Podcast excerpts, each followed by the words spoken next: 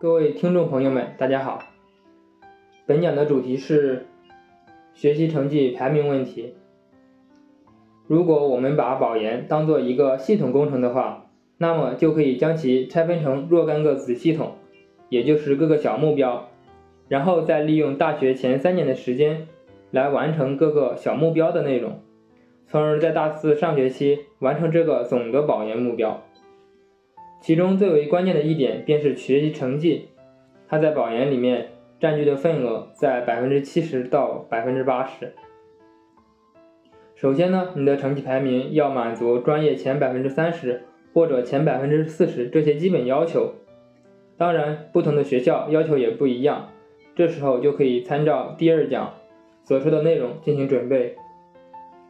如果你的本科学校是一所双非大学，既不是二幺幺学校，也不是九八五高校，那对专业排名的要求就会更高。如果想保研一个好的九八五大学呢，就需要有更好的成绩排名。就比如清华大学，就十分的在意专业第一名。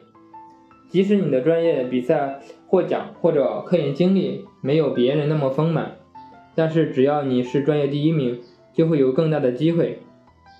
而且他们也认为。有的比赛和科研论文的难度，不见得就比考到专业第一名还要难。但是，绝大多数的同学是达不到专业第一这样的神级难度的。那我们就可以先满足保研对成绩排名的基本限制，然后再一点一点的进步。最好的准备时间就是在大一的时候，大一上学期刚入学，如果以后有读研的想法，我们就可以坚定一个目标。保研到某某某学校某某某专业，大一伊始，万象初新，很多人甚至都不知道保研是什么，所以就可以趁着这个时间差，早一点做好准备，早一点就可以领先别人。首先是专业课的排名，大一的同学就可以认认真真的学好专业课，平时成绩和考试成绩尽量都拿高分。在保证每一门课的成绩的前提下，再去做竞赛和科研活动等等。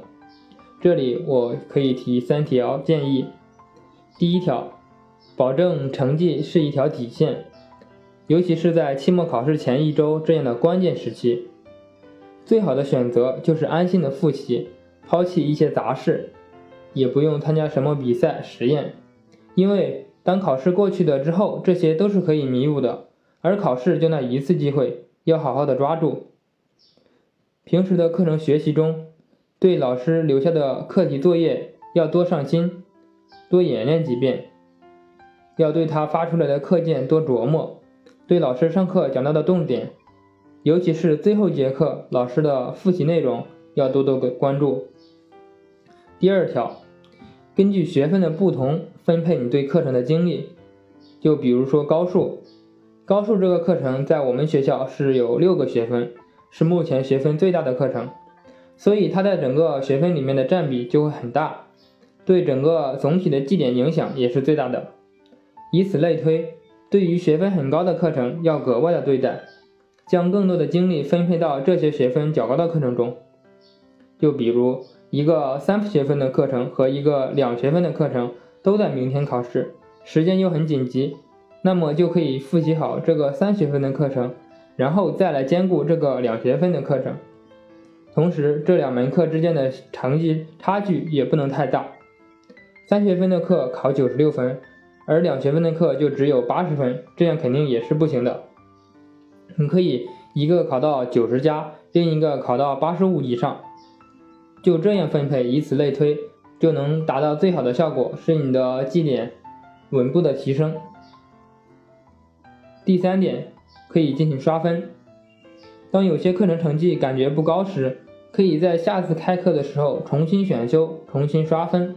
但是这个也要注意，要仔细查阅本校是否有这样的规定，承认这样的刷分成绩。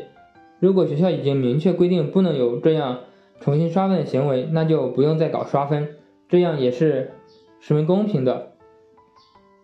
好了，今天的分享就到这里，谢谢大家。如果有什么疑问，可以在评论区留言或者私信我，我都会及时解答。我们下一讲再见。